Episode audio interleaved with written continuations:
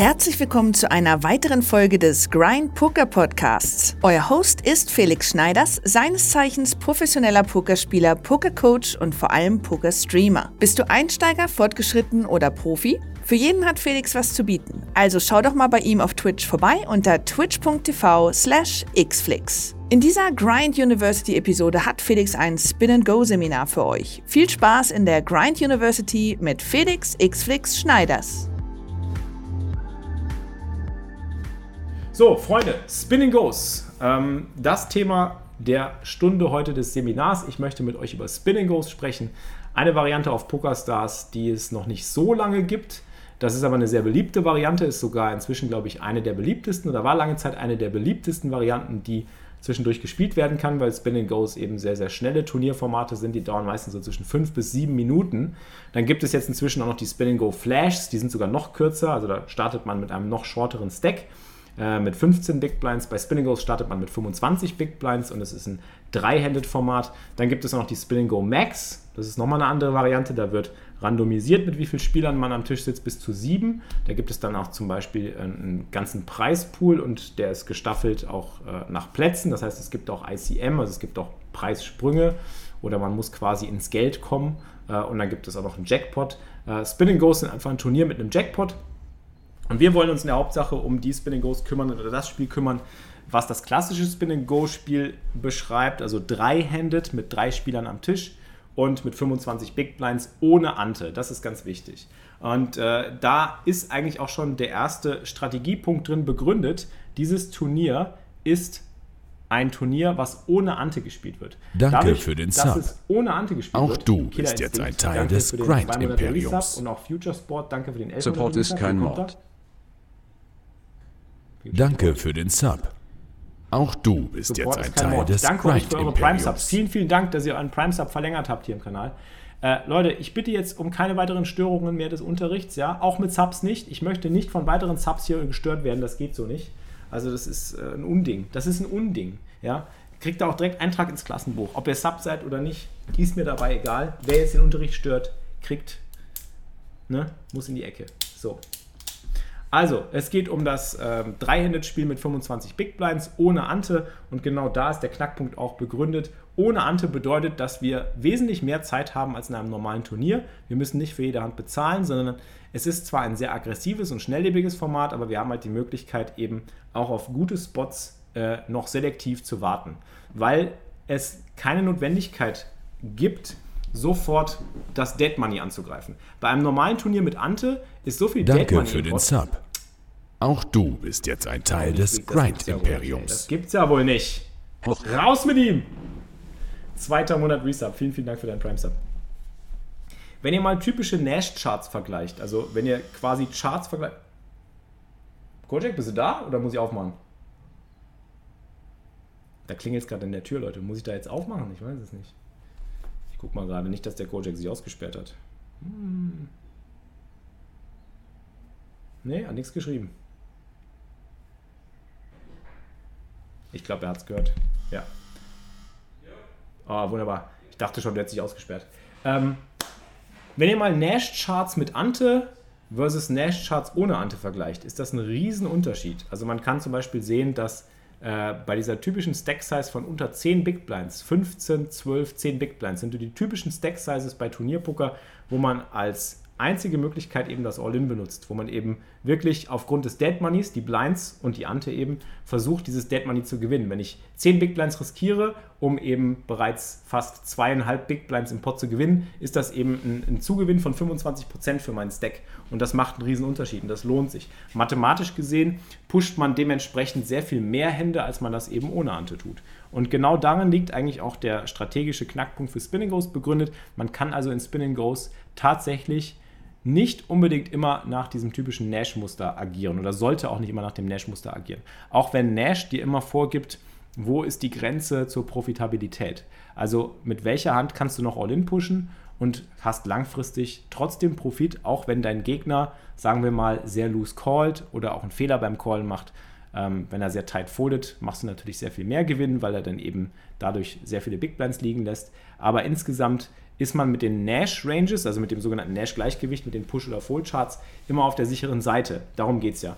Bei Spin and Goes sieht es aber so aus, dass man durch das Drei-Handed-Format eben noch mehr Möglichkeiten hat, ähm, ein bisschen mehr Spielraum hat. Ich hole mal die Tafel.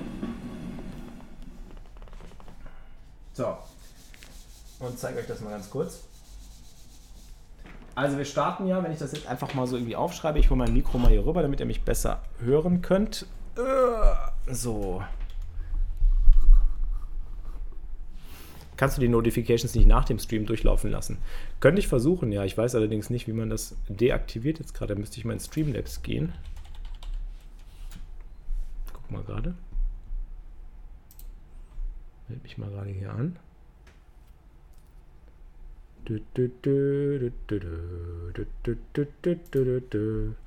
Alertbox. Kann man die Alerts irgendwie kurzfristig ausstellen? Äh, Alert Paris. Danke für den Sub. Pumuckel! Auch du bist Pumuckel! Teil des Herrschaftszeiten nochmal. Pumuckel! Jetzt stört den Unterricht nicht schon wieder. Pumuckel neckt, Pumuckel neckt und niemand was meckt. Unlimited Alert Moderation Delay. Was kann man denn hier machen? Wo kann man die denn ausstellen? Kennt sich da jemand aus, wie man die Alerts zeitweise ausstellen kann? Auf Streamlabs? Alertbox Widget, Test Follow, Background Color, Unlimited.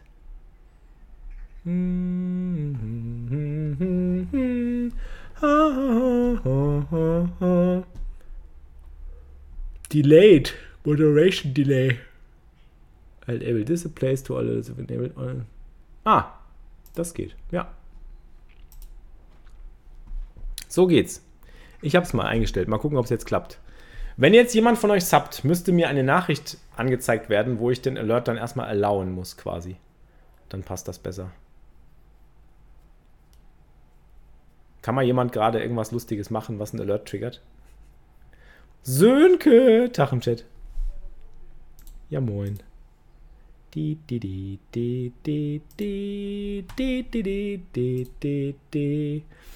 So, Spinning Ghost bedeutet, wir haben drei Spieler am Tisch. Ich mache jetzt einfach mal Button, Small Blind, Big Blind. Das ist quasi das Spin and Go Dreieck. So sieht das ja aus. Und ich will euch ein paar Sachen zu diesem Thema zeigen, will euch ein paar strategische Kniffe mit auf den Weg geben. Ähm, sehr gut, Izumi, da, jetzt geht's tatsächlich. Okay, so sieht ein typisches Spin-and-Go-Format aus. Wir sind drei-handed, Button, Small Blind, Big Blind. Das heißt, wir haben ähm, alle 25 BW ja, das ist der Startstack.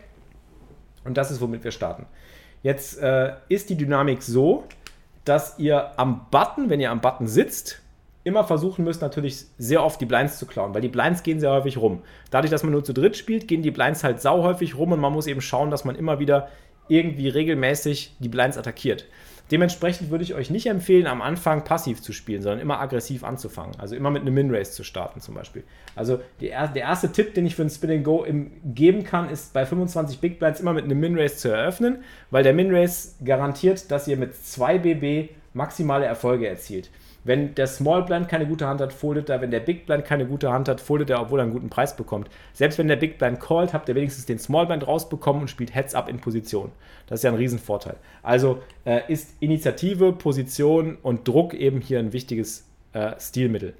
Und ähm, man kann am Button, denke ich, da sich auf äh, eine gewisse Handzahl beschränken, die spielbar ist. Also man muss jetzt nicht irgendwie wie wild 100% oder 80% raisen, wie man das im Heads-Up machen würde, sondern ich würde sagen, äh, eine, eine, typische Button-Open-Raising-Range äh, liegt irgendwo zwischen 50 bis vielleicht 80%, je nach Spieldynamik. Ja, 50 bis 80% der Hände. Das könnte ich euch mal gerade zeigen oder visualisieren anhand von ähm, Sekunde. Ich könnte euch mal gerade typische Button Open Raising Range geben, ähm, die wir mit Equilab aufstellen können. Ähm, ich meine, das liegt halt einfach an der Dreihände Dynamik. Ihr habt nur drei Spieler, es werden nur sechs Hände ausgeteilt. Das heißt, die Wahrscheinlichkeit, dass eine starke Hand ausgeteilt wird, ist sehr gering. Dementsprechend solltet ihr aggressiv an, solltet ihr aggressiv spielen. Ihr kennt diese, also es ist halt quasi so, als ob ihr quasi jede, jede Situation in einem MTT am Button sitzt und deswegen müsst ihr immer angreifen. Ähm, und äh, 25, 75% sind sehr tight, sagt Izumi. Ja, ich weiß nicht, ich glaube, ich würde da gerade aufgrund der Levels, weil die Leute halt schon viel callen, eben auf die Spielbarkeit plädieren. Also, ähm, wenn wir uns das mal anschauen, am Button würde ich zum Beispiel äh, alle Pocket Pairs natürlich öffnen, das ist logisch, das brauchen wir gar nicht diskutieren.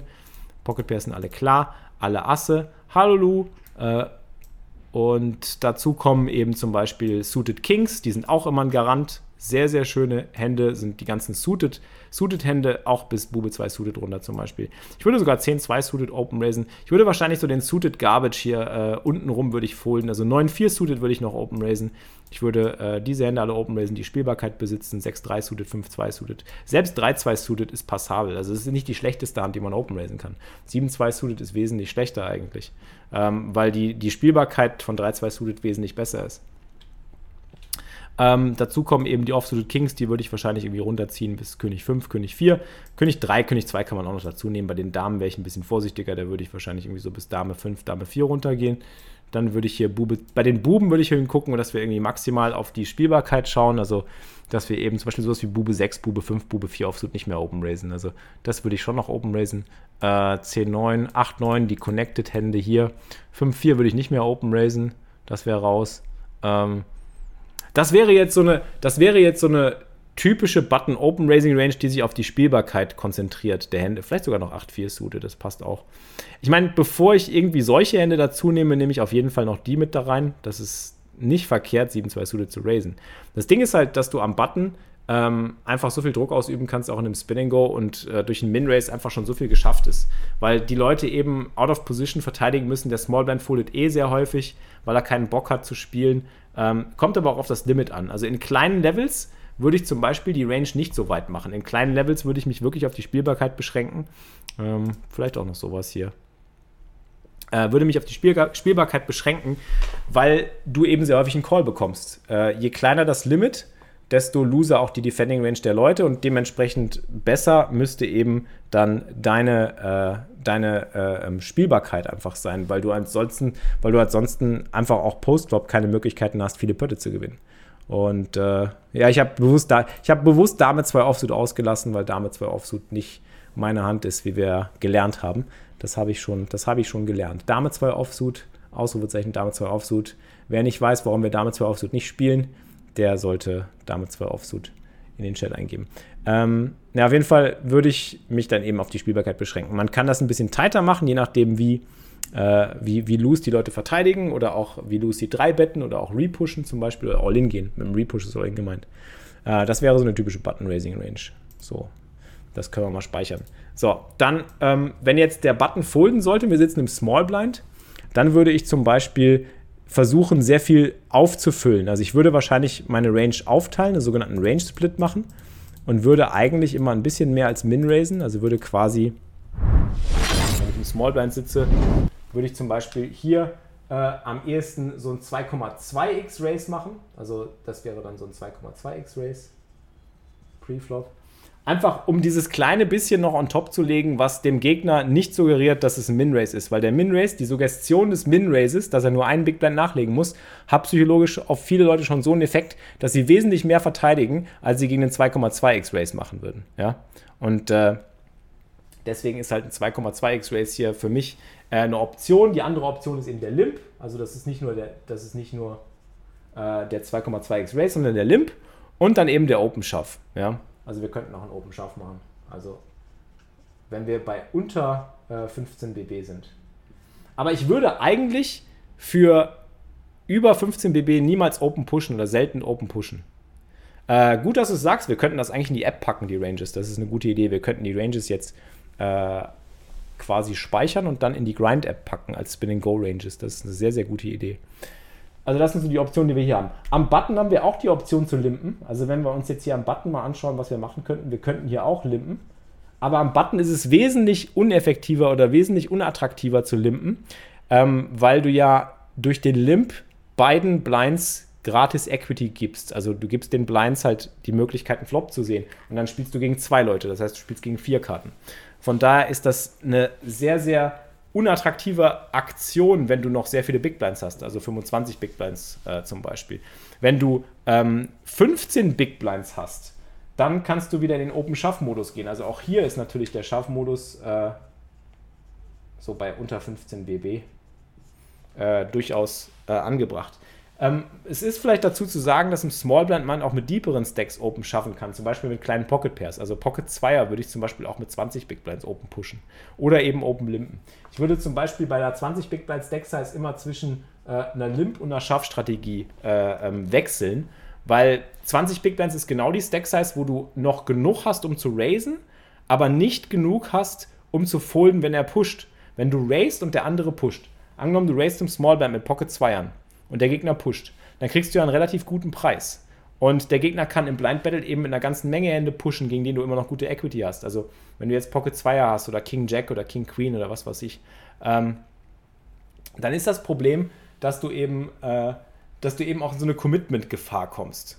Und äh, deswegen ist halt die Option zwischen Scharf und Limp eben auch eine Möglichkeit. Genau, Tower. Deswegen sage ich ja, DTO, also spieltheoretisch optimal, wäre eben 20 Big Blind Jam. Ob der praktisch optimal ist, ist halt zu diskutieren, Nein, 91 Tower. Deswegen, DTO ist ja nicht das Nonplusultra aller Weisheit äh, oder die, die Poker-Weisheit Poker schlechthin. Das ist ja immer die Gefahr. Nur weil die Nash-Ranges oder die, die spieltheoretisch korrekten Ranges dir diktieren, dass du 20 Big Blinds jammen solltest, ist das nicht das beste Play. Es kann ja durchaus sein, dass du mit 20 Big Blinds gegen einen Gegner eine so große Post-Flop-Edge hast oder eine so große Edge hast, dass du einfach dir nicht riskieren willst, 20 Big Blinds mit Zweiern reinzupushen, um dann gegen eine Hand zu laufen, die er nicht foldet, weil du dann flippst, weil du zu wenig Fold Equity hast und dann willst du lieber eine andere Strategie wählen. Also es ist ja auch sehr stark abhängig vom Gegnertypen, den du im Big Blind sitzen hast. Deswegen sollte man nicht immer stark oder stagnierend quasi nur auf diese spieltheoretisch korrekten Muster äh, schauen. Und deswegen ist es auch gefährlich, wenn ich euch eine Range jetzt gebe. Also ich kann euch jetzt Ranges geben, das mache ich jetzt ja auch, aber es ist halt eine Gefahr, weil ihr müsst die immer on the spot anpassen. Ihr müsst die im Moment in der Situation an den entsprechenden Gegner, an das entsprechende Limit auch anpassen. Es ist ja auch wichtig, sich zu überlegen, welches Limit spiele ich, ja. Also ähm, ihr dürft da nicht vergessen, äh, es ist ein Riesenunterschied so. Äh, grün geht gar nicht. Es ist ein Riesenunterschied. Limit. In einem 25 Cent Spin Go würde ich zum Beispiel Pocket 2 ja nicht open pushen für 20 Big Blinds. Ja? Du brauchst auch keine Population Analysis machen, 91 Du kannst einfach wirklich dir aufgrund der Erfahrung, die du sammelst bei Spin Ghost, das geht ja sehr schnell. Das Format ist ja so schnell, dass du relativ schnell eine akkurate Einschätzung bekommst, gegen was für Typen du da spielst. Also es macht ja nicht wirklich Sinn, gegen jemanden äh, mit 20 Big Blinds äh, Zweier zu open pushen, äh, wenn der ein schwacher Spieler ist, der dir das Geld auch so in anderen Spots schenkt. Weil du hast den Spin Goes, auch wenn sie schnell sind, immer noch Zeit. Ähm, da brauchst du nicht viel analysieren. Da kannst du einfach noch dich äh, äh, akklimatisieren. Ja? Das reicht völlig, dich auch in das Spiel irgendwie einzufinden vom Gegner. Da brauchst du nicht irgendwie, da kannst du sogar in der Situation noch den Gegner dir genau anschauen und schauen, wie der so drauf ist, weil du siehst ja relativ viele Hände von ihm in der kurzen Zeitspanne.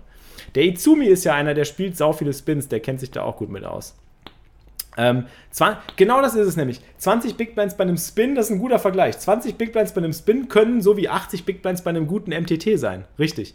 Und da brauchst du nicht oder da solltest du nicht immer nach Nash agieren. Im Gegenteil. Du solltest dich an die Spieldynamik anpassen. Deswegen finde ich, ist es gerade bei Spins so, dass du in Spins eine große Edge darüber generieren kannst, ähm, dass du mit deinem Stack gut haushaltest und dass du dich extrem ähm, dass du dich extrem an den Gegner anpasst. Das ist ja genau das, was Pokern ausmacht. Das ist ja der Kern des Pokerns. Und der Kern des Pokerns ähm, ist gerade bei Spins ohne Ante sehr gut auszuschöpfen, finde ich. Weil du dich immer noch ähm, aufgrund der kurzen Zeitspanne kannst du dich sehr gut an den Gegner anpassen, weil du siehst, wie er spielt. Das hast du bei einem MTT zum Beispiel nicht. Stellt euch mal vor, ihr spielt einen MTT, neun-handed. Ihr habt einen Gegner und ihr kriegt eine Hand gegen den. Ihr habt vorher aber nicht eine Hand von ihm gesehen, wie der spielt. Ihr habt keinen Plan, wie der spielt und habt keine Möglichkeit, euch auf seine Spielweise anzupassen. In einem Spin seht ihr aber jede oder fast jede Hand von ihm und könnt euch relativ schnell irgendwie auf ihn eingrooven. Ja? Und das ist halt das Schöne. Und äh, genau deswegen ist es so wichtig, dass man Spins versucht zu spielen in einer Form, dass man eben den maximalen Erwartungswert rausholt. Tower, genau das ist es. Du willst Maxi-V spielen und das kannst du bei Spins. Und das ist sehr, sehr sehr, sehr schön, äh, weil du es weil dir irgendwie, weil du es dir wirklich sehr, sehr gut gestalten kannst. Und äh, da liegt auch die größte Edge in Spins. Also die größte Edge in Spins liegt nicht einfach nur nach, nach, nach Charts, nach Nash, nach GTO zu spielen und sich zu gucken, okay, wie spiele ich ein Spin and Go? Ah ja, da mache ich nichts falsch mit. Du wirst, glaube ich, gerade auch Riesenunterschiede empfinden ähm, bei den Limits, die du spielst. Das ist das eine. Ja. Äh, aber auch den, bei den Multipliern. Ja. Bei den Multipliern wirst du auch einen riesen Unterschied feststellen. Zum Beispiel, wenn du ein 2x hast, werden die Leute wesentlich loser spielen. 2x oder 3x. Also bei einem 2x oder 3x Multiplier, wenn sie also quasi nur das zweifache oder dreifache Buy-in gewinnen können, werden die Leute wesentlich ungeduldiger sein, wesentlich loser sein, weil sie, weil sie sich denken, ah, ich spiele lieber das nächste Spin, weil ich eine Chance auf einen Jackpot haben will. Gerade die Freizeitspieler. Dementsprechend ist halt der Multiplier auch wichtig für die Spielweise und die Anpassung der Spielweise. Du wirst halt merken, dass es in einem hohen Multiplier viel, viel tighter zugehen wird und dass du da ganz andere Strategien verwenden kannst. Und da wäre es dann wiederum gut, eben Situationen auszunutzen, in denen du äh, zum Beispiel mehr Fold Equity generierst, weil die Leute ja tighter folden. Heißt also, die Anpassung in hohen Multipliern oder auch in höheren Limits ist eben wieder auf mehr Fold Equity zu spekulieren und Fold Equity zu generieren. Ja.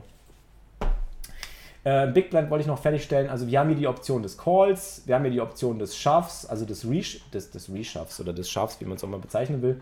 Äh, die Option der 3-Bet haben wir nur sehr selten. Also ich finde, eine 3-Bet im Big Blind bei einem Spin and Go ist eigentlich fast immer ein Push. Also im Endeffekt, äh, egal was jetzt passiert, du wirst im Big Blind eigentlich fast immer pushen. Wenn der Small Blind limpt, wirst du eine weite Range pushen. Das ist eine andere Geschichte. Zum Beispiel, du hast Zweier im Big Blind. Das macht einen Unterschied. Du hast Zweier im Big Blind anstatt im Small Blind und der Small Blind limpt.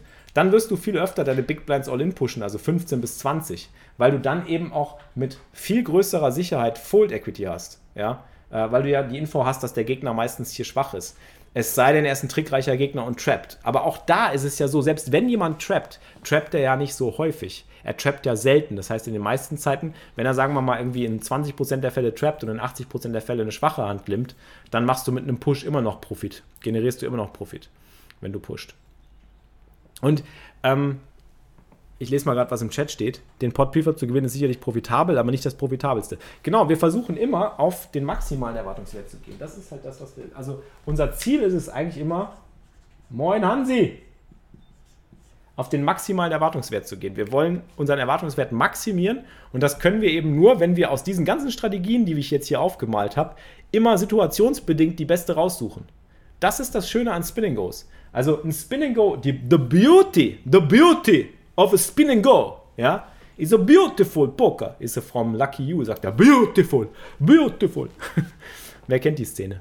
Ich glaube, ich bin der Einzige. Wahrscheinlich kennt keiner die Szene. Das ist dieser Typ, der am Wesop Final Table, warum sage ich eigentlich immer Wesop? Äh, der irgendwie so Ace Queen gegen Kings All-In kriegt und dann kommt der Flop Dame, Dame 3 und er so, beautiful, beautiful und dann kommt River King und er so, ja, ja, okay, anyways. Äh, das ist das Schöne an Spinning Goes, dass man eben die Möglichkeit hat, äh, sein Spiel so schnell auf die Gegner abzustimmen, so viel Varianz aus diesem schnelllebigen Format rauszunehmen, indem man eben andere Möglichkeiten findet, um seine Hände zu spielen. Also Limpen, ähm, Min-Raisen, Min-Raise-Fold und so weiter. Man spielt immer noch viel Post-Flop. Man kann inzwischen halt durch kleine Bet-Sizes sau viel steuern und äh, durch diese schnelle Anpassung, also das Format ist schnell, aber auch nur dreihändet. Das heißt, dadurch hat man eine hohe, eine hohe Rate der Anpassung und kann eben sehr schnell entscheiden, ob man, ob man, äh, ähm, ob man nicht vielleicht eine bessere Variante findet, als sich einfach streng an irgendwelche Charts zu halten oder streng an irgendwie spieltheoretisch optimales Poker. Das Seminar wird mir beim nächsten Mal helfen, wenn ich die, die Millionen hole. Der Gollero hat 100k gewonnen bei dem Spin Go übrigens, ne? Wahnsinn, ey. Unfassbar. Dieser Typ. Wie viel war es bei Ihnen nochmal? Du hast leider die Millionen nicht gewonnen, aber du hast 100k gewonnen. 1,2 Millionen waren im Preispool. Ja, das war der Gollero. Da hat er auch bei uns hier eine fette Homegame-Party gefeiert. Echt der Wahnsinn.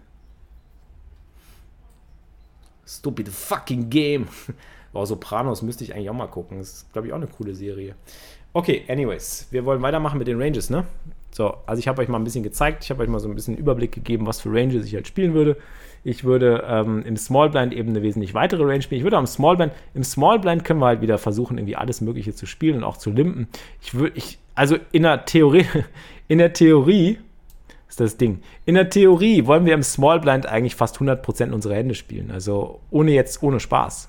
Äh, in der Theorie wollen wir es schaffen, dass wir im Small Blind 100% unserer Hände spielen. Jetzt müssen wir halt, ähm, müssen wir halt ähm, äh, Abstriche machen. Also wir müssen zum Beispiel wir limpen wahrscheinlich hier den ganzen, den ganzen Mumpitz, also wir limpen irgendwie solche Hände, so diese ganzen Hände hier, die limpen, weiß ich nicht, nicht wirklich, die limpen wir nicht. Na egal. Also ihr wisst, was ich meine. Wir, wir, limpen, wir limpen vielleicht irgendwie wir limpen halt sehr schwach, wir limpen sehr schwache Hände, raisen andere Hände wiederum und nixen das. Also wir machen eine gemixte Strategie aus dem Small Blind. Wir können halt wir können halt zum Beispiel auch Asse und Könige und Damen dann limpen oder auch Ass-König limpen als Trap. Wir könnten Zweier, Dreier, Vierer, Fünfer oder auch Sechser limpen und die dann limp jammen, wenn der Gegner äh, äh, raised oder wenn der Gegner all-in stellt. Vielleicht nicht das smarteste mit 20 Big Blinds, weil der Gegner oft pusht. Also am besten limp limpen wir Hände, die wir auch bereit sind, gegen den Push zu callen. So starke Hände, keine Ahnung. Sowas so. Wenn wir das limpen und der Gegner pusht, wo wir dann bereit sind zu callen. Also wir, wir teilen unsere Range auf. Heads-up, Small Blind oder Blind versus Blind? Ähm, du meinst, äh, also im Drei-Handed-Format immer noch gerade. Im Heads-up ist es wieder anders. Also Heads-up ist natürlich wieder eine andere Geschichte. Wir müssen ja aufteilen zwischen Drei-Handed und Heads-up. Äh, wenn natürlich dann einer von den, von den drei Beteiligten rausgeflogen ist, sind wir natürlich in einer Heads-up-Situation und im Heads-up ist sowieso wieder alles anders. Im Heads-up ist halt wieder alles komplett gegnerspezifisch und auch da will man eigentlich möglichst gegnerabhängig äh, seine Ranges gestalten. Aber ihr seht, was wir für Möglichkeiten haben. Also wir können im Smallband halt sau viel limpen, wir können auch viel Race folden, äh, Open schaffen erst so ab 15 Big Blinds. Beim Open Shove zum Beispiel würde ich wahrscheinlich dann am ehesten irgendwie sowas machen wie ähm, also Open Shove sagt DTO zum Beispiel, dass wir für 20 Big Blinds sowas hier profitabel Open jammen können. Ich glaube so in der Richtung. Das wird dann schon fast wieder in die Raising- oder Limping-Range gehen. Vielleicht irgendwie so in der Art. Ähm, keine Ahnung, so die Kings und auch die Suited Kings. Ich weiß nicht, was DTO da sagen würde. Wir können ja DTO mal konsultieren. Ähm, das ist ein Auszug aus meinem Spin-and-Go-Guide. Falls ihr den noch nicht haben solltet, würde ich euch wärmstens, härmstens ans Werz legen. Ich lege euch das härmstens ans Werz, meinen Spin-and-Go-Guide, euch mal reinzuziehen. Complete Bottom Range BVB profitabel zu machen, schaffen selbst die besten Racks nicht. Kaum Winrates gesehen, die Bottom 10% profitabler machen als zu Folden. Ja, das stimmt, aber ich denke mal, gegen schwache Spieler kann man das schon. Also je nachdem, wie schwach der Gegner ist. Ne? Wenn du gegen einen starken Spieler spielst, dann absolut. Ne? Gebe ich dir auch absolut recht, denke ich. Äh, wir können ja DTO Preflop angucken. Und nehmen einfach mal hier zum Beispiel, ich weiß, das ist 30 BB. Äh, haben wir 20 BB, 4. Race First In, Limp, äh, Short 20 BW. Ohne Ante, mit Ante? Ich weiß es nicht. 20. 20. Race First In. Warum übernimmt das nicht? Ah, da. Sechs Spieler. Ach, das gibt's noch gar nicht. Gibt's noch gar nicht.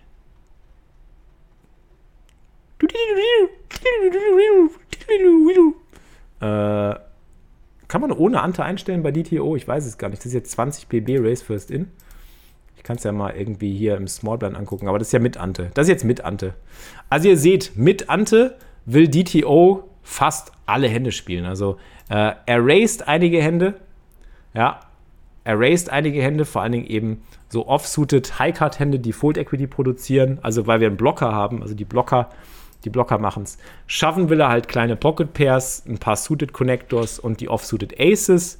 Ähm, und folden tut er eigentlich wirklich nur dieses Bottom, Bottom X Prozent im Small Blind. Und äh, ähm, so die Bottom 10 sind es wahrscheinlich. Mit, jetzt ohne Ante wird es ohne Ante wird's noch, noch uninteressanter, ähm, so viel äh, zu spielen, weil wir ja nicht so viel Dead Money haben. Mit Ante haben wir mehr Dead Money. Und mehr Dead Money bedeutet, dass wir mehr Profit generieren, wenn wir den Pot gewinnen langfristig. Also wollen wir auch mehr Hände spielen. Das ist ja hoffentlich klar. Aber ihr seht, wie viel er limpt. Schaut euch mal an, was er alles limpt. Ähm, er limpt halt sau viele Hände, die suited und off-suited sind gleichermaßen. Also äh, die Hälfte der off-suited Hände raised er, die Hälfte der off-suited Hände limpt er. Das heißt, da macht er einen Mix. Die schwächsten off-suited Hände limpt er auch, füllt er auf. Ja, die ganzen suited Hände limpt er. Und da muss man halt aufpassen. Macht natürlich insofern aber auch Sinn in einem Spinning Go, wenn man zum Beispiel einen aggressiven Gegner hat. Angenommen, ihr seid im Small Blind und ihr habt diese Range gerade gesehen und ihr wisst, der Big Blind ist jemand, der andauernd All-In geht. Ihr habt ja solche Leute auf einem kleinen Limit, also auf einem kleinen Limit, so 25 Cent oder 1 Dollar Spins. Da gehen die Leute ja andauernd im Big Blind All-In. Ja? Dann macht es halt keinen Sinn, äh, die ganze Zeit zu raisen. Ja? Da macht es halt nur Sinn zu limpen und dann eben auch mit seinen starken Händen zu limpen und zu hoffen, dass man trappen kann. Das sind halt alles so Anpassungen, die man machen kann. Ja. Und äh, das ist der Punkt. Das, sind, das ist eigentlich die Essenz eines Spinning Goes. Und man kann auch trotz der 25 Big Blinds Deck Size, das ist halt das Ding, trotz der 25 Big Blinds, so wie Izumi sagte, ihr habt zwar nur 25 Big Blinds, aber 25 Big Blinds sind eine Menge Holz. Das ist so der heilige Gral. So, oh, Eine Sonne. Der heilige Gral. Ja. 25 Big Blinds sind eine Menge Holz. Und mit 25 Big Blinds, da fängt das Leben in Spin Goes an. Da kann man viel anstellen. Da kann man viel limpen, da kann man viel raisen, da kann man viel rejammen. Ähm, Rejams zum Beispiel gegen den Open Race kann man immer wieder nutzen, wenn man zum Beispiel kleine mittlere Pocket Pairs hat. Also Hände, die hohe Equity haben, aber keinen Flop sehen wollen. Das sind gute Rejam-Hände. Ähm, weil dann gener generiert man ja auch wieder einen schönen Profit. Angenommen, es gibt einen Min-Race, dann hast du ja schon äh, zwei, drei, dreieinhalb Big Blinds im Pot und äh, du riskierst halt 20 bis 25 und hast dann schon wieder einen Zugewinn von so 15 bis 20 Prozent deines Stacks. Das ist schon eine Menge Holz. Und, äh, Entschuldigung, äh, 10 bis 15 Prozent deines Stacks. Und das macht schon viel aus. Und äh, ja, darum geht es eigentlich. Darum geht es. Also es geht darum, eben die Fold Equity zu generieren auf der einen Seite ähm, und Pötte zu gewinnen, aber die Fold Equity ist nicht alles, weil es eben keine Ante gibt. Also ist der größte Fokus bei Spins darauf, eben profitable Situationen zu finden, in denen du Pötte gewinnen kannst, die du Post-Flop über Fold Equity gewinnen kannst, nicht nur Pre-Flop, weil Pre-Flop kann jeder. Pre-Flop wissen ungefähr jeder, jeder weiß irgendwann, was ab 10 Big Blinds reingeht oder nicht, so Pi mal Daumen. Ist vielleicht manchmal ein bisschen off, ist vielleicht manchmal ein bisschen loose, manchmal ein bisschen zu tight, aber im Pi mal Daumen ist das dann keine große Edge, die du rausholst. Die größte Edge in Spinning Goes ist, indem du dir Spots suchst, die du Post-Flop gewinnen kannst. Also durch Fold Equity oder durch Realisierung deiner Equity. Ja. Poker ist ja immer das Gleiche. Entweder du gewinnst, das habe ich heute Morgen noch auf Instagram gepostet, entweder du gewinnst dadurch, dass der Gegner foldet oder du gewinnst durch das Zeigen des Gewinners. Beides, beide Möglichkeiten hast du in Spins maximal darüber, dass du Postflop spielst. Also musst du eigentlich auch in dieses Postflop-Spiel reinkommen. Ja. Preflop ist eine riesen Edge in Spins. Ja, also ich denke, Preflop ist deswegen halt eine riesen Edge in Spins, weil man eben nach Spots suchen will, in denen man dann Postflop auch noch weiterspielt. Weil du, du erhöhst ja, du erhöhst ja quasi deine Edge noch dadurch, dass du noch mehr Möglichkeiten, noch mehr Entscheidungen aufmachst. Wollte gerade sagen, du kannst auch mit 8BB noch viele Fehler machen, gerade weil keine Ante da ist. Ja. Also ist ja quasi, es bedingt sich so ein bisschen gegenseitig, ne? So dieses, es ist so ein bisschen so grundphilosophisch, Grundpokerphilosophie, so ohne Ante, also allein die Abwesenheit von Ante macht's so krass, dass man eben einerseits viele, viele Push- oder Push- oder Call-Fehler macht. Zum Beispiel, ähm, ich gebe dir absolut recht, 2009, da wollte ich auch noch drauf eingehen. Wenn jetzt die Spin-Population generell zu tight pusht, dann willst du ja nicht die Standard-Nash-Calls machen wenn dir jetzt Nash sagt, du sollst bei 8 oder 10 Big Blind, wenn jemand All-In geht, mit Dame 9 Offsuit callen oder mit Dame 8 Offsuit callen, weil es profitabel ist, dann willst du es ja eigentlich doch nicht machen, wenn du eigentlich weißt, dass der Gegner zu tight pusht oder generell eben nicht sowas wie Dame 4 Suited pusht, äh, willst du halt Dame 9 Offsuit nicht callen, weil du halt viele seiner Hände gar nicht dominierst und willst dafür lieber auf den Spot warten, weil du kannst ja warten, du hast ja keine Ante, äh, indem du ihm vielleicht halt äh, besser erwischen kannst, indem du ihm mehr Chips abnehmen kannst, indem du mehr Chip-EV generieren kannst. Also dein Chip-EV maximierst. Ma maximierst. Ähm, äh, viele Coins so tight, wenn es runter auf 6 bis 3 Big Blinds geht und dann jammt man mehr. Genau. Das, oder, oder das eben, oder umgekehrt das eben ausnutzen. Richtig. Absolut. Ähm, was wollte ich sagen? Äh, genau, du willst halt den, den, den Chip-EV maximieren, ne? Du spielst ja immer nach Chip e.V. beim Spin. Das dürft ihr nicht vergessen. Ihr habt kein ICM. Ihr habt kein ICM, außer bei diesen, ähm, bei den, ähm, bei den Jackpots, wo es dann 100k für den, also wo es dann irgendwie 100k für den zweiten und dritten und eine Million für den ersten gibt, ne? Das ist ja ein bisschen, das ist das ICM? Doch, da ist ICM, ne? Doch, kann man sagen. Ja. Also ihr wollt ja immer euren Chip e.V. maximieren. Das ist ja wie im Cash Game. Ihr könnt ja jede Hand nach Chip e.V., nach maximalen Chip e.V. spielen. Ja? Das ist der Punkt. Und ihr könnt dann auf der einen Seite ausnutzen, dass die Leute zu tight callen, aber auch müsst euch daran anpassen, dass die Leute manchmal auch zu tight pushen und dementsprechend auf einen anderen Spot. Also dieses Ich warte auf einen besseren Spot ist in einem Spinning Go in meinen Augen ein richtiges Ding. Kann man, ähm, weil man muss ja auch gewinnen. Ja, stimmt, du hast ja 100k Safe, stimmt, das ist auch nicht wirklich ICM, ja. Ich dachte gerade, weil, wenn der, ja, aber wenn der, wenn ihr, wenn ihr beide noch drin seid, der eine hat 100k Safe, der andere hat 100k Safe und du kannst eine Million vor First gewinnen, ja, stimmt auch nicht, ne? Nee. Stimmt, ja. Wenn der, ja, richtig, ist kein ICM, weil ja Zweiter und Dritter den gleichen Preis kriegen, stimmt. Ja. Nee, dann, dann nur in Spinning Go Max. Dann gibt es, also ICM gibt es aber in Spinning Go Max. Gibt es ein Glossar. Ausrufezeichen TikTok. Ausrufezeichen Glossar. Oder bei der PokerStar School, findest du. So, gut. Jetzt habe ich hier schön. Äh, jetzt, jetzt seid ihr schlauer, oder? Jetzt ist ihr Bescheid. Jetzt habe ich mich mal schön ausgetobt hier. Habt ihr jetzt alles verstanden, Freunde, oder was? Muss ich jetzt da nochmal ins Detail gehen, oder wie sieht das aus? Braucht ihr noch ein paar mehr Infos für Spin Goes? Habt ihr jetzt richtig Bock auf Spin Goes bekommen? Aber eine große Warnung, meine Freunde. Jetzt kommt die große Warnung. Ich weiß, dass viele von euch gerne Spin Goes klicken. Und ich weiß auch, dass viele das mal gerne auf dem Klo machen, zum Beispiel. Oder einfach mal so zwischendurch, ja. Und weil da ja so der fette Jackpot liegt und so, da denkst du dir, ja, ja, geil, da muss ich auch mal rein. Das Problem mit den Spins ist, die sind High Variance, ja. Das bedeutet, ihr fliegt die ganze Zeit aus den Dingern raus und ihr werdet da in den Dingern bluten, bluten, bluten. Ihr könnt da 10, 20, 30, 40. Ich habe auch schon mal 50 Spinning Goes am Stück verloren. Wenn ihr nicht ausreichend gebankrollt seid für das Turnier, wenn ihr das Bankroll-Management nicht richtig betreibt, so wie ich das in meinem Spin-Guide hier angegeben habe, ja, mit 200 Buy-ins Minimum, denn ist das für euch nicht profitabel, Freunde. Das geht nicht. Ihr könnt Spins, das ist die größte Warnung, die ich jetzt nochmal ausspreche. Jetzt denkt ihr euch ja, geil, der Felix hat jetzt mal gezeigt, wie das mit den Spin-Strategien geht, ja. Wie wir das richtig abgehen können, wie wir richtig so, richtig Radau machen. Jetzt will ich auch Spins spielen, ich habe voll Bock. Aber ihr habt kein gutes Bankroll-Management. Dann werdet ihr auf die Schnauze fallen mit den Spins. Das sage ich euch. Das sage ich euch. Ich finde, ihr braucht mindestens 200 Buy-ins und ich zeige euch auch den Abschnitt über Bankroll Management extra nochmal aus meinem Spin Go E-Book, weil ich es sau wichtig finde. Ähm, es kann halt echt sein, dass ihr einen richtig krassen Losing Streak auf Spins hinlegt. Und wenn ihr meinen Stream guckt, ihr seht das. Wir haben manchmal Tage, da läuft es wie bekloppt, aber manchmal haben wir auch Tage, da können wir kein einziges Spin gewinnen. Das geht halt einfach nicht. Und die Varianz ist halt einfach massiv. Ich glaube, äh, der Izumi, der grindet ja auch hart und der, der 2019 HFM, der ist auch Spin Go. Ich glaube, du grindest auch Spin Goes. Was sind, was sind äh, 2019 HFM und Izumi, was sind eure schlimmsten Spin Go Downswing Streaks? Gebt die mal an. Das würde mich mal interessieren. Was ist so euer schlimmster Downer gewesen in Spins? Schreibt das doch mal in den Chat, damit der Chat mal so eine Vorstellung bekommt davon. Ich bin mir ziemlich sicher, dass ich immer 50 in Folge verloren habe. Oder an was könnt ihr euch noch so erinnern, was so eure schlimmsten, schlimmsten Streaks waren, die, die ihr in Spins verloren habt? Wenn ihr überhaupt noch da seid, schon abgeschaltet. In Buy-ins, 300 Buy-ins, Alter. Das ist wahrscheinlich auch in sehr hohen Limits, aber dann ist die Varianz natürlich auch massiv. Äh, die Subs lese ich gleich alle vor, wenn die Stunde vorbei ist. Izumi ist wahrscheinlich schon weg. Naja, also ich will euch nur warnen, es ist ganz, ganz wichtig, dass ihr äh, Bankroll-Management betreibt, wenn ihr Spins spielt, weil die Varianz ist halt massiv. Und 200 Binds ist Minimum.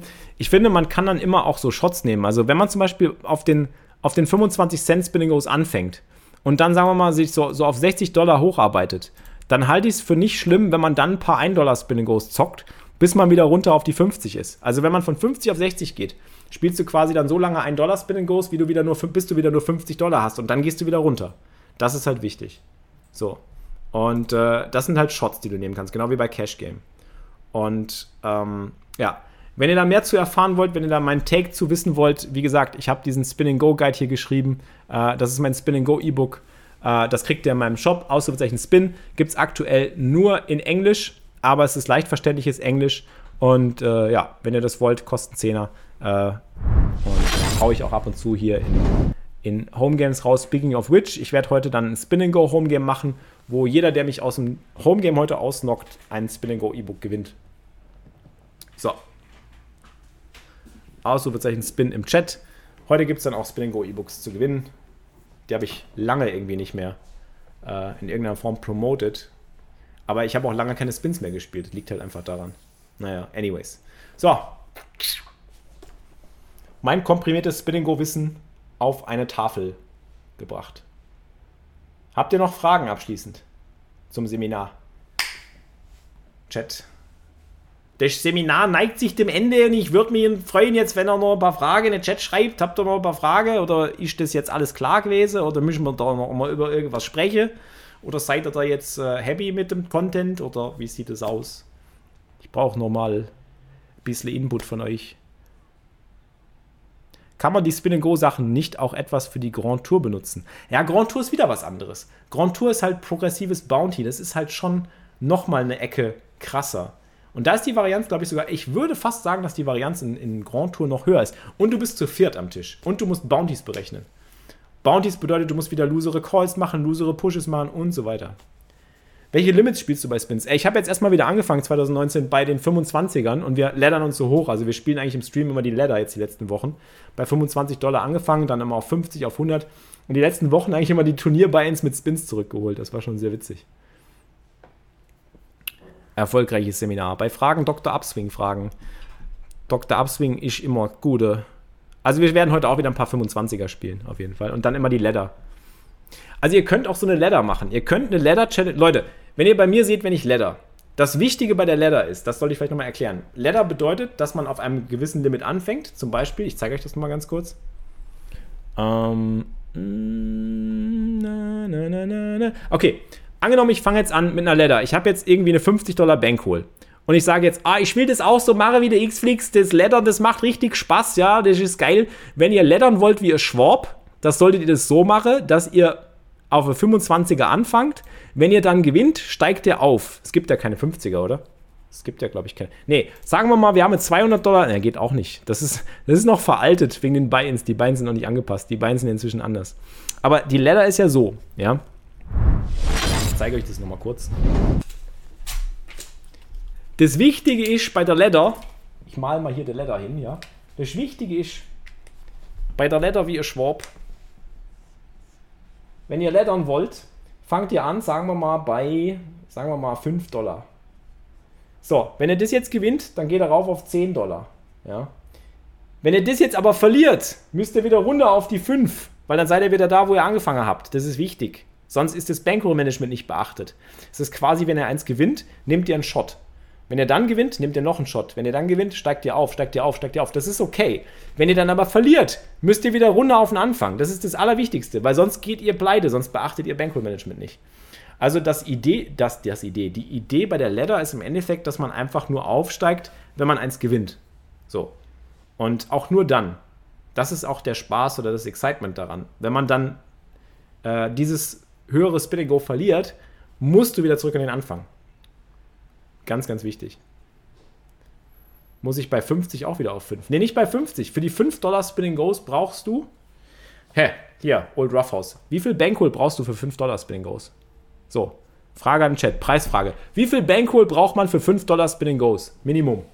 Chat, jetzt ihr. Könnt ihr rechnen.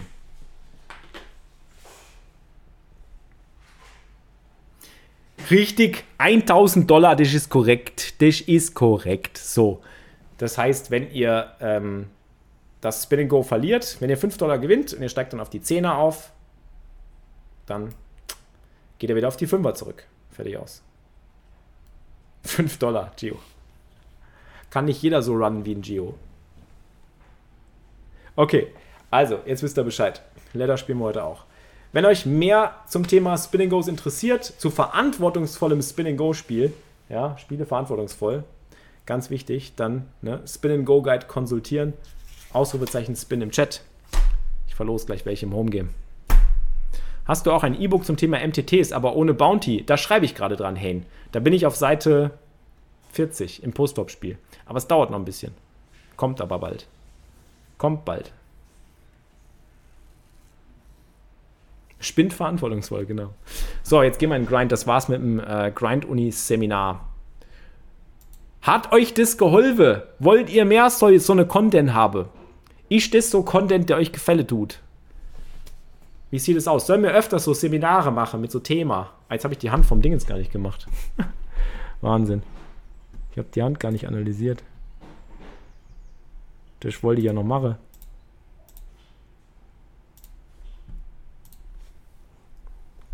So. Yes, please. Okay. Mehr Spin-Content. Dann vielleicht einmal die Woche eine Spinning-Go-Stunde.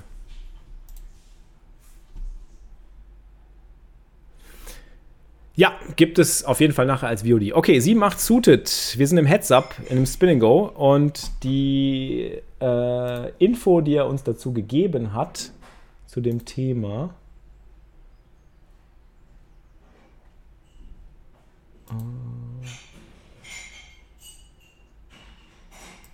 Mal gerade.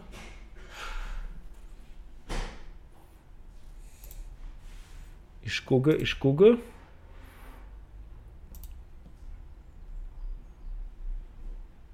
Okay, bislang war der Gegner ziemlich aktiv. Ich hatte aber das Gefühl, einen Vorteil Postflop gegen ihn zu haben. Kann ich die Hand hier anders spielen und muss ich den River folden? Ich gebe ihm hier 5-6, irgendwie eher King X. Freue mich auf eure Meinungen. Okay, folgende Situation. 7 macht suited, 11 Big Blinds. Nach Nash ist das eine Hand, die wir pushen können. Wir können ja mal nachschauen. Ähm, wir gucken einfach mal auf die äh, äh, Preflop Plus Geschichten. Sekunde. Wir haben 12 Big Blinds. Small Blind versus Big Blind ohne Ante. No Ante. Nee, da ist 7, 8 suited. Entschuldigung, doch, 7, 8 suited ist ein Jam natürlich, klar. 12 Big Blinds. 7, 8 suited hat ein EV von plus 0,31. Also wir können das pushen. Wir können diese Hand pushen. Aber wir können diese Hand auch sehr gut limpen, wenn der Gegner eben, ähm, wenn der Gegner uns eben erlaubt, nach dem, äh, nach dem Flop mehr Chips zu generieren. Das ist genau das, worüber ich gerade gesprochen habe. Also hier die Anpassung zu betreiben, dass man eben auffüllt, weil man gegen einen schwachen Gegner Postflop mehr gewinnen kann. Wenn der Gegner natürlich sehr viel pusht und sehr aggressiv ist, so wie 2019 HFM gerade im Chat schreibt, dann sollte man lieber den, den Push präferieren, weil man dann vielleicht gar nicht mehr dazu kommt, Postflop zu gucken. Weil wenn er jetzt pusht, müssen wir es folden. Also deswegen ist der Limp aber trotzdem eine gute Option und das sollte man sich im Hinterkopf behalten. Flop ist natürlich bombastisch. Wir floppen Trips und wir spielen auch direkt an. Das finde ich sehr gut. Würde ich auch immer machen im Spin. Im Spin callen die Leute die Flops unglaublich loose. Darf man nicht vergessen. Man hat sau viel Equity. Äh, man hat sau viel Value dadurch, dass man die Flops anspielt. Auch mit Second Pair, auch mit Third Pair, auch mit Ace High teilweise. Unglaublich. Ähm, Turn ist dementsprechend jetzt keine so tolle Karte, weil der König ihm natürlich nicht oft hilft. Aber die Bet finde ich auch von der Size her sehr gut. Vielleicht ein bisschen größer. Fast zwei Big Blinds betten. Auch das callt er. Und jetzt geht er auf den River All-In. Das ist sehr eklig.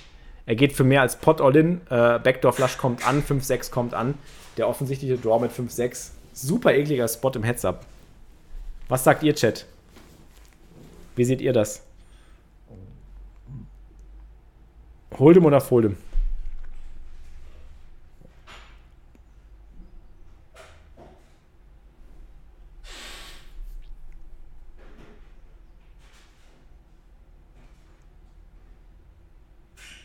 Jetzt bin ich gespannt.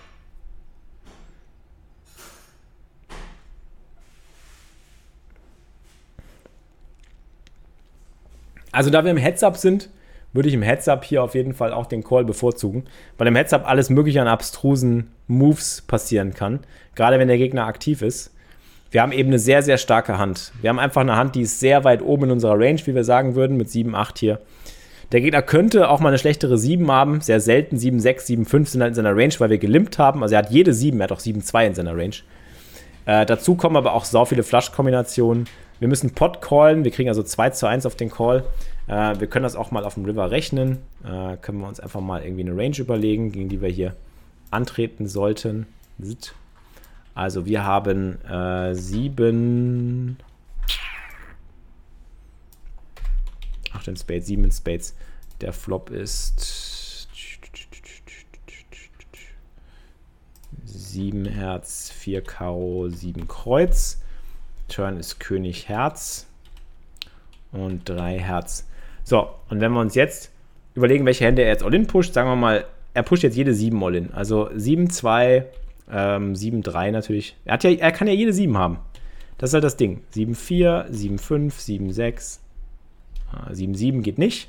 Die hat er selber reingestellt. 7-9, 10-7. Äh, was hat er noch? Bube 7, Dame 7, König 7, äh, Ass 7, jammt der Preflop wahrscheinlich auch. Nehme ich jetzt erstmal an. Geben wir ihm noch 5-6. Hat er alle Kombinationen 5-6, auch die offsuited. Man darf jetzt nicht vergessen, dass er alle Kombinationen offsuited hat. Ähm, und natürlich auch die Flushes. Er hat alle möglichen Suited-Kombinationen, äh, also er kann halt irgendwie alle möglichen Sachen hier so im Big Blind haben, die halt einen Flush produzieren. So, packen wir das mal alles rein. Das sind wahrscheinlich eher so Hände, die er dann jammt. Wahrscheinlich sind das eher so Hände, die er jammt, würde ich jetzt sagen. Geben wir jetzt hier noch alle Suited-Varianten. Außer die. Außer die 7er. Und außer 5, 6. Die 7er darf ich ihm auch nicht geben. So, Farbe auswählen. Das ist dann alles Herz. Ähm, dann kommt äh, das dazu. Passt. Die Pocket Pairs jammt er wahrscheinlich. So. Und wie wir sehen, kommen wir halt hier in Spot. Also das ist jetzt nur, das ist jetzt nur, das ist jetzt mal wirklich nur, ähm, ist jetzt wirklich einfach nur mal so ein bisschen theoretisch aufgedröselt. Also um ihm alle sieben Kombinationen, alle sieben X-Kombinationen und alle Flush-Kombinationen zu geben und die 5-6-Kombinationen, haben wir immer noch 30% Equity mit unserer Hand auf dem River. Da kommt jetzt noch dazu, dass er ab und zu auch mal irgendwelche Bluffs pushen könnte. Wir kriegen 2, 2 zu 1 auf den Call. Wir sehen halt, wie knapp das ist, aber ich denke, dass wir trotzdem noch einen Call haben. Einfach weil es so knapp ist und weil es ein Heads-Up ist. Und im Heads-Up gegen einen aktiven Gegner kann schon allerlei Mumpitz passieren. Also der könnte auch mal 4-5 in Bluff turnen oder äh, weiß ich nicht, vielleicht übersieht er, dass er drei Paar hat mit 4-3 und geht all in. Das würde ich nicht ausschließen. Sobald wir das halt machen, sobald wir eben, eben weiß ich nicht, jetzt irgendwie eine Hand in die Range packen, die äh, äh, 4-5 suited, wir geben ihm 4-5 suited und er pusht jetzt irgendwie 4-5 suited. Äh, nee, warte mal, das geht gar nicht. Äh, 4-5 geben wir eben in die Range, irgendwie ein paar Kombinationen, 4-5.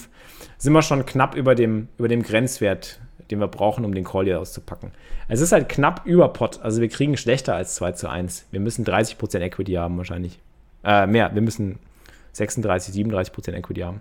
Ich würde aber trotzdem so viel Spielraum geben und sagen einfach, dass, äh, dass wir hier einen Call haben, auch wenn es sehr close ist. Wir fühlen uns nicht gut damit. Ist kein guter Call.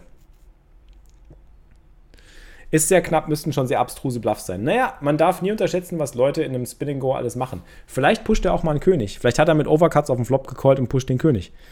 Darf man auch nicht vergessen. Also ich finde den Call ja okay. Ich finde ihn, find ihn äh, rechtfertigbar. Aber ist halt close. Ist halt sehr close.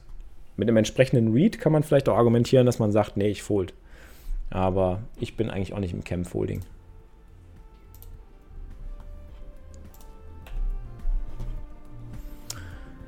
Gut, Freunde. Das war's. Jetzt wird gezockt. Das war's mit der heutigen Podcast-Folge, präsentiert und gesponsert von PokerStars, der größten Pokerschule der Welt. Weitere Sponsoren von Felix sind MuchBetter und DTO Pokertrainer. MuchBetter ist eine App-basierte E-Wallet für kostenloses Zahlen, auch auf PokerStars. Meldet euch an unter muchbetter.com/flix. Bei DTO bekommt ihr 20% Rabatt mit dem Code GRIND20. Das ist G-R-N-D 20. Viel Erfolg an den Tischen und bis zum nächsten Mal.